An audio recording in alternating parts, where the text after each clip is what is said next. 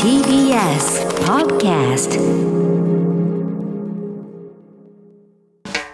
発信型ニュースプロジェクト。荻上チキ。セッション。ここからは最新のニュースをお送りするデイリーニュースセッション。まずはこちらのニュースからです。韓国徴用工問題をめぐる解決策を発表韓国政府は今日元徴用工の裁判をめぐる問題の解決策を正式に発表しました。2018年の秋に裁判所が命じた日本企業2社の賠償支払いを韓国政府傘下の財団が肩代わりする内容が柱となっていて財源について韓国外務省は民間の自発的な寄付などで賄うと明らかにしています。また韓国のパク・チン外相は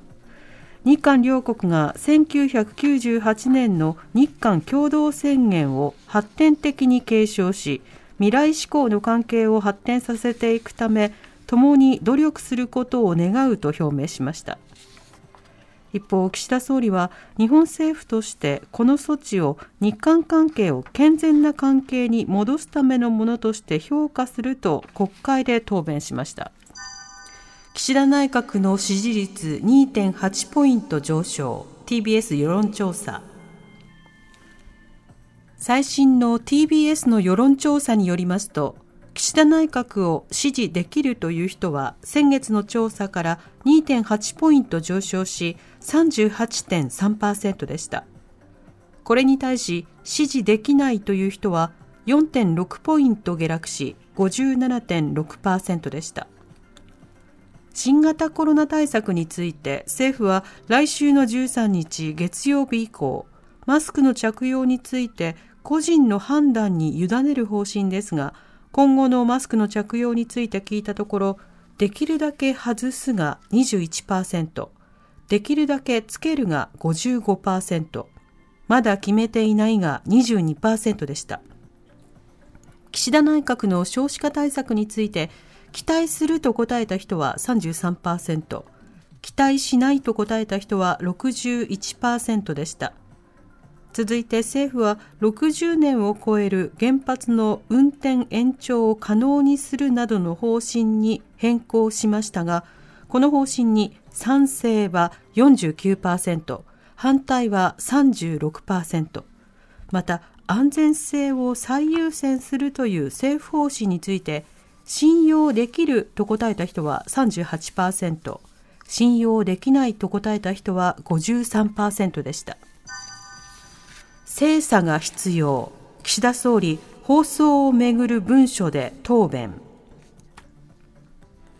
参議院予算委員会は今日も岸田総理と関係閣僚が出席して集中審議を行っています。放送法を定めた番組の政治的公平性の解釈をめぐる総務省の内部文書とされる資料について岸田総理は総務省で精査することが必要だと述べ引き続き内容を確認する考えを示しました。この文書は先週立憲民主党の小西議員が国会答弁で提示。今日立憲民主党の石橋道弘議員は政治的な公平性の解釈について安倍政権下で総務省に働きかけを行った磯崎陽介元総理補佐官の証人喚問を要求しました。磯崎氏の関与について総務省の今川官房長は2015年頃に当時の磯崎補佐官に放送法の解釈の問い合わせを受けこれを契機として解釈の補充的説明が示されたことは確認されていると述べました。立憲民主党が同性婚を可能とする改正案を提出。立憲民主党は今日同性婚を法制化するための民法改正案を衆議院に提出しました。この改正案では異性間の婚姻のみを前提としている民法での文言を異性または同性の当事者間で婚姻が成立すると修正し法的に同性婚を可能にするとしています。さらに同性婚の当事者も特別養子縁組やその他の養子縁組ができるよう所要の規定を整備するとしています。